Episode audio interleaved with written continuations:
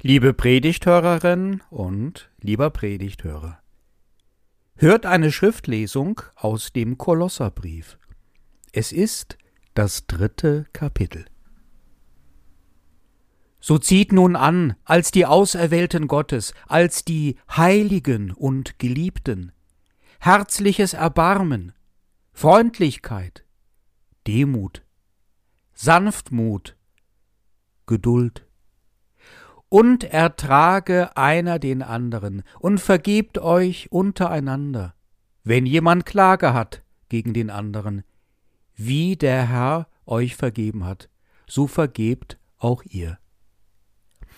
Über alles aber zieht an die Liebe, die da ist das Band der Vollkommenheit. In dem heutigen Predigttext begegnen uns Aufforderungen. Das finde ich spontan immer etwas heikel. Wenn man Geschichten aus der Bibel hört, dann kann es geschehen, dass man diesen Geschichten einen besonderen Sinn entnimmt und sich persönlich auch womöglich etwas vornimmt, weil einem diese Geschichte eine besondere Verhaltensweise nahelegt.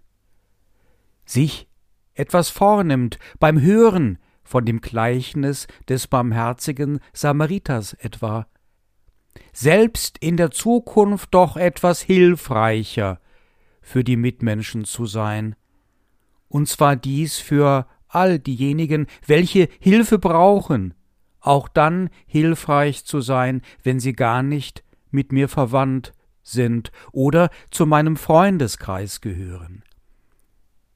Aber wenn, was gerade in den Paulusbriefen häufig vorkommt, geradewegs ein Imperativ ausgesprochen wird, dann hat das irgendwie etwas Schwieriges. Man lässt sich nicht so gerne rumschubsen, auffordern, womöglich zwingen und in die Pflicht nehmen. Wahrscheinlich ist das eine ganz normale und natürliche menschliche Reaktion auf eine Forderung. Jedenfalls geht mir es so. Ziehet an Erbarmen, Freundlichkeit, Demut, Sanftmut und Geduld. Und etwas weiter unten soll man noch über alles sogar quasi als eine Art Mantel die Liebe anziehen. Dabei fällt mir gleich auf, dass dies, was man da anziehen soll, auf der einen Seite ganz wichtige Dinge sind, aber auch auf der anderen Seite Dinge, welche man nicht unbedingt sofort mit der Bibel in Berührung bringt. Geduld und Sanftmut und Freundlichkeit sind neben der Liebe, dem Erbarmen und der Demut sicherlich auch womöglich einem atheistischen Kontext zuortbar. Dafür braucht man nicht an Gott zu glauben, um die hohe Bedeutung von Freundlichkeit und Geduld und Liebe und Sanftmut einzusehen. Diese Dinge besitzen eine universelle Bedeutung und sind für alle Menschen gleicherweise wichtig und bedeutsam erstrebenswert und wertvoll.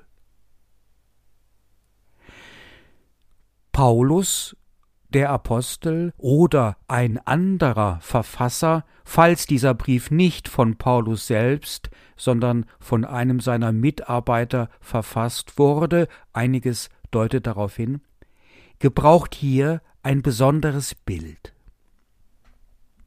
Lassen wir uns einmal darauf ein. Das Bild vom Anziehen ist uns allerdings vertraut, denn wir tun das ja jeden Tag. Wir ziehen uns jeden Tag Kleider an.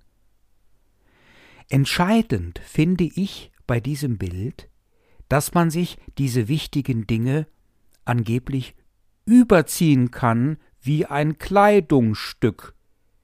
Es ist also ursprünglich außerhalb unserer selbst. Das Kleid oder das Hemd hängt womöglich noch in einem Kaufhaus in Koblenz, ist also noch recht weit von mir entfernt, doch morgen schon könnte ich dies erwerben und damit schnell nach Hause fahren und mir anziehen und mir selbst dann hoffentlich damit gefallen. Hier leuchtet eine Erkenntnis auf, die gar nicht so leicht zu verkraften ist.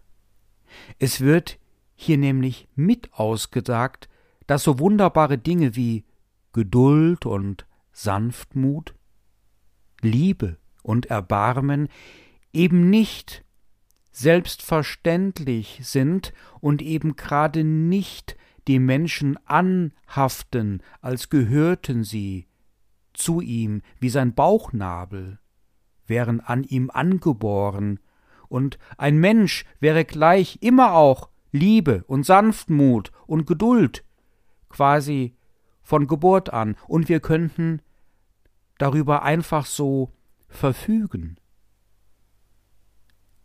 So gut ist der natürliche Mensch wohl doch dann auch wieder nicht.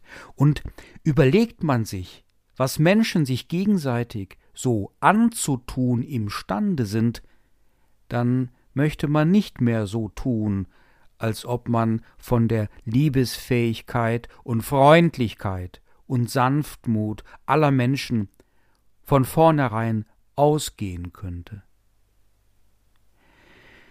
Dieses Bild vom Anziehen lebt wesentlich davon, etwas an sich zu ziehen, an sich zu binden, nahe zu bringen, etwas sich selbst zuzuführen, in etwas hineinzuschlüpfen.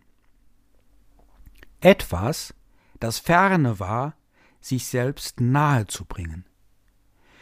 Dies ist ein Vorgang, welcher uns gut tut, weil er mit dieser Kleidung Wärme mit sich bringt, welcher uns gefällt, weil er uns kleidet und wir uns hernach gut gefallen, der auch für ein Zusammenleben ganz unumgänglich ist, denn unsere Kollegen und Kolleginnen würden sich schon sehr wundern, wenn wir im Schlafanzug auf dem Arbeitsplatz erschienen.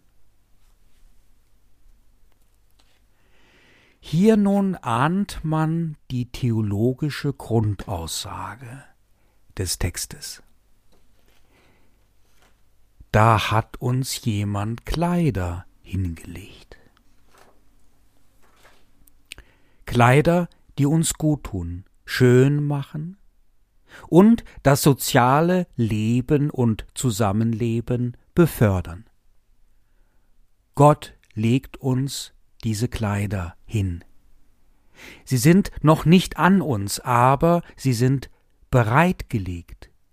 Da gibt es noch eine Distanz zwischen uns und diesen Kleidern, aber wir können oder könnten zugreifen und begreifen und damit die Kleider an uns ziehen und uns damit bedecken, Wärme erfahren und Schönheit, Identität, Schutz und die Beförderung unserer Gemeinschaft. Diese lebensförderlichen Dinge besorgt uns Gott. Diese für ein jedes Leben sinnvolle Dinge hat uns Gott selbst eingekauft in der Hoffnung, dass wir zugreifen.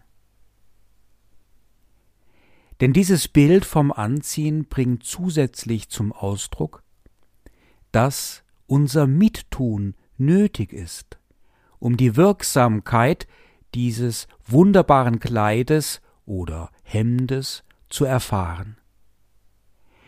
In den religiösen Dingen geschieht eben kein Automatismus.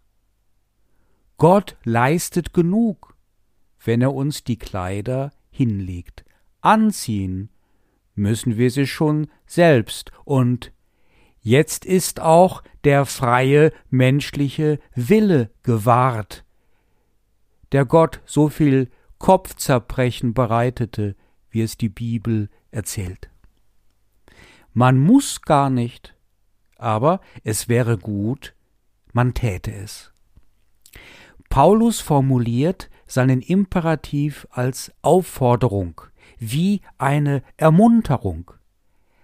Lasst uns an uns ziehen, was uns Gott da für schöne Dinge vor die Füße gelegt hat.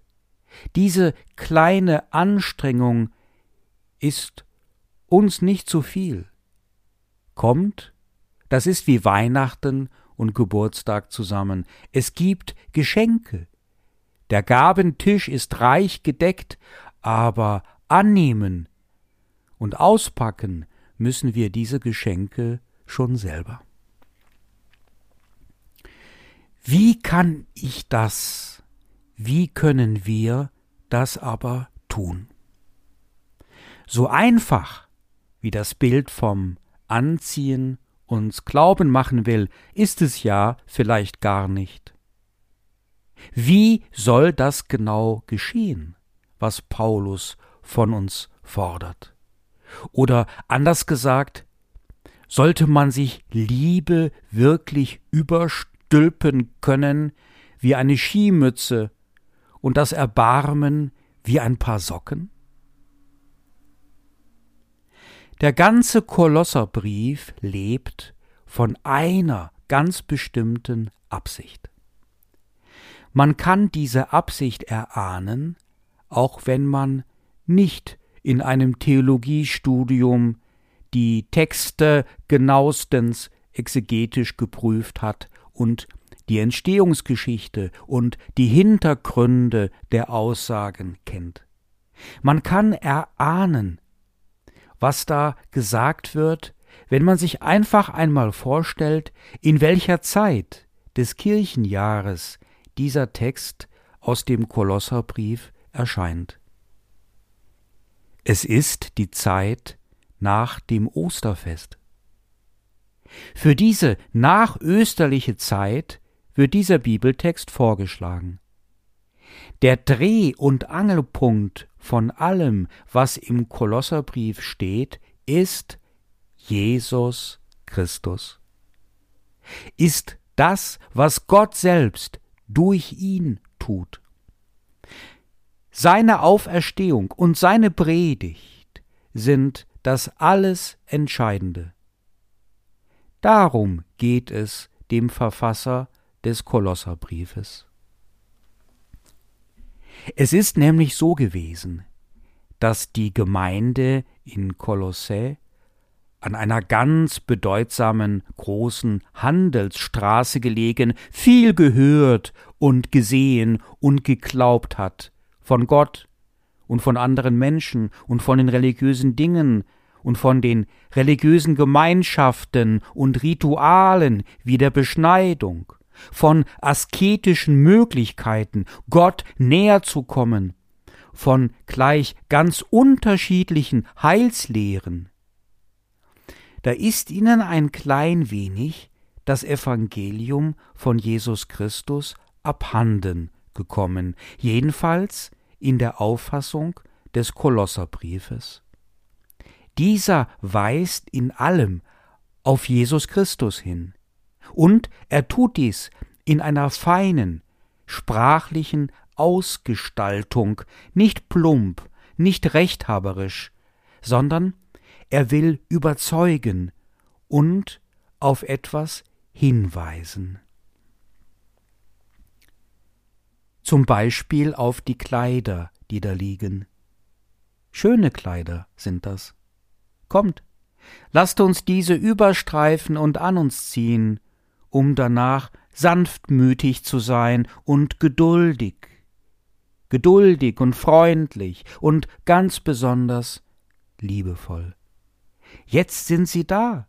Wir brauchen nur zuzugreifen, denn dass diese Kleider da sind, hat eine Begründung. Ich lese einmal vor, was dem Text vorausgeht, mit welchen Worten das ganze Kapitel 3 überhaupt anfängt. Da heißt es, Seid ihr nun mit Christus auferweckt, so sucht, was droben ist, wo Christus ist, sitzend zur Rechten Gottes.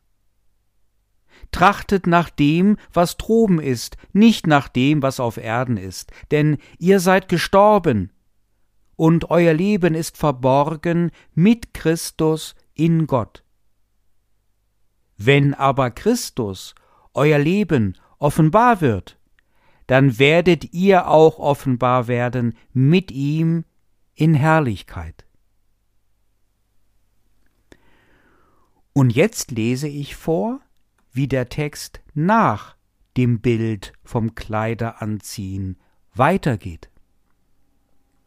Da heißt es, und der Friede Christi, zu dem ihr berufen seid, in einem Leibe, regiere in euren Herzen und seid dankbar.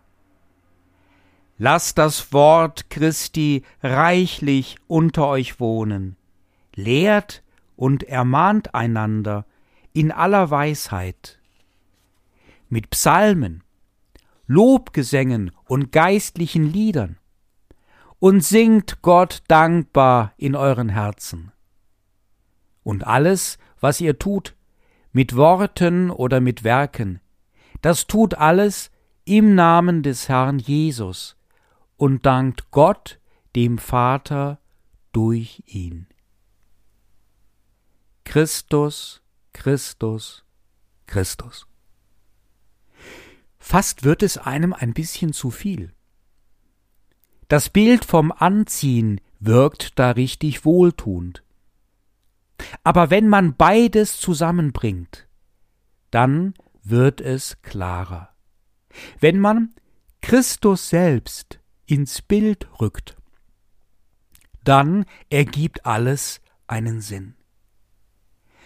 Das Anziehen von Liebe und Sanftmut, Freundlichkeit und Erbarmen und Geduld und lauter solcher unendlich wertvollen Dinge gelingt durch Jesus Christus selbst. Aber wodurch genau? Indem wir an Christus glauben, indem wir unser Leben christlich gestalten und indem wir, diese Formulierung taucht ausdrücklich auf und ist an einer zentralen Position. Da heißt es, lasst das Wort Christi unter euch reichlich wohnen. Also aus den Worten von Jesus Christus heraus leben. Für mich ergibt sich daraus eine ganz wichtige Erkenntnis.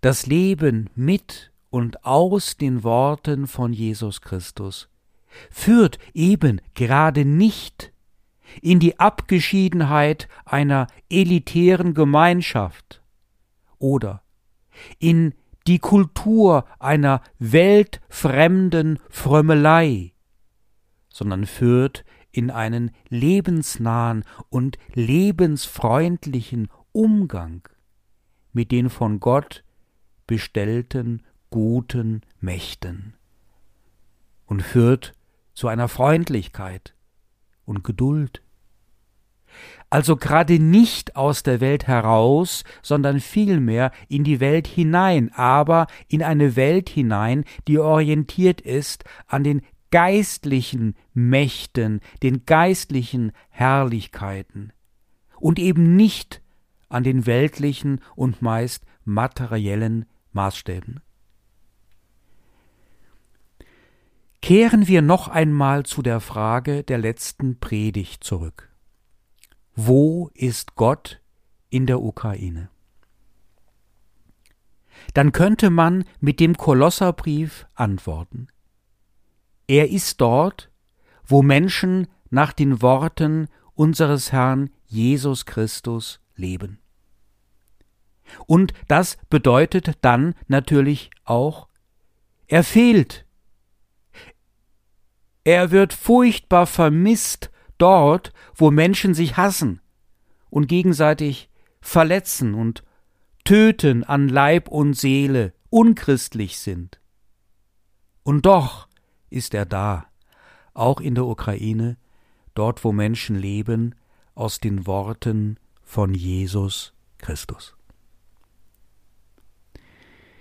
Wir hatten jetzt eine der letzten Stunden in der Konfirmandengruppe und stehen kurz vor der Konfirmation. Da gibt es dann auch prüfungsähnliche Situationen oder zumindest möchte man auch einen Ertrag des Unterrichtes festhalten und den Konfirmanden und Konfirmandinnen wenigstens zeigen, dass sich der Unterricht für sie auch gelohnt hat. Die Frage, die man schriftlich beantworten musste, war kurz und knapp. Was hast du von Jesus aus Nazareth gelernt? Dann wurde es vorgelesen. Da kamen gute, kluge, ganz wichtige Dinge. Und jedes Mal war ich geneigt zu sagen, dann tue dies, und du wirst leben, und es wird ein gutes Leben sein, voller Freundlichkeit und Geduld. Du wirst Erbarmen üben und Liebe. Die Worte von Jesus Christus haben uns geprägt. Wir haben sie mehr oder weniger in unseren Herzen, wir alle, denn sie gehen tief rein. Und auch wenn man sich denken würde, ach, so viel weiß ich doch gar nicht von seiner Lehre, dann täuscht man sich schnell. Kratzt man alles zusammen, was man weiß, was man oftmals aufgesogen hat, seit frühester Kindheit, mit der Muttermilch, und sei es das eine Wort Gottes in den wenigen Worten der Oma auf dem Stuhl in der Küche und wir auf ihrem Schoß. Dann kommt da eine ganze Menge zusammen. Plötzlich erscheint eine ganze Menge. Wenigstens ein paar brauchbare Handschuhe für den Winter sind das und bei so manchem sogar ein goldenes Kleid. Jesus Christus, der Schneider, Bekleidungsausstatter, Modedesigner für eine bessere Welt. Und der Frieden Gottes, welcher höher ist als alle menschliche Vernunft. Er bewahrt unsere Herzen und Sinne in Jesus Christus.